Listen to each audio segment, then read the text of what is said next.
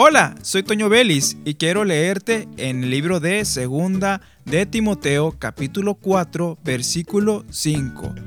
Pero tú sé sobrio en todo, soporta las aflicciones, haz obra de evangelista, cumple el ministerio.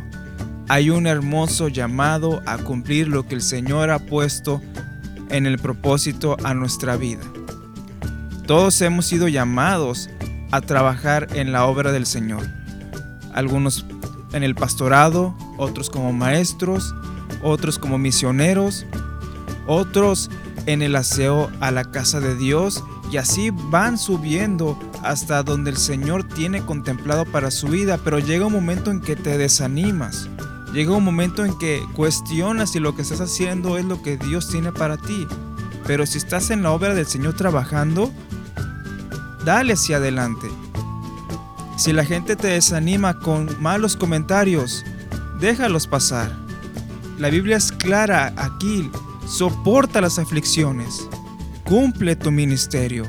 Te animo a que cumplas lo que el Señor ha puesto en tu corazón. Ese deseo que alguna vez nació en tu corazón, que fue sembrado por Dios, cúmplelo, porque así estaremos cumpliendo la voluntad de Dios para nuestra vida. Soy Toño Vélez y te invito a que continúes escuchando la transmisión y programación de esta estación de radio.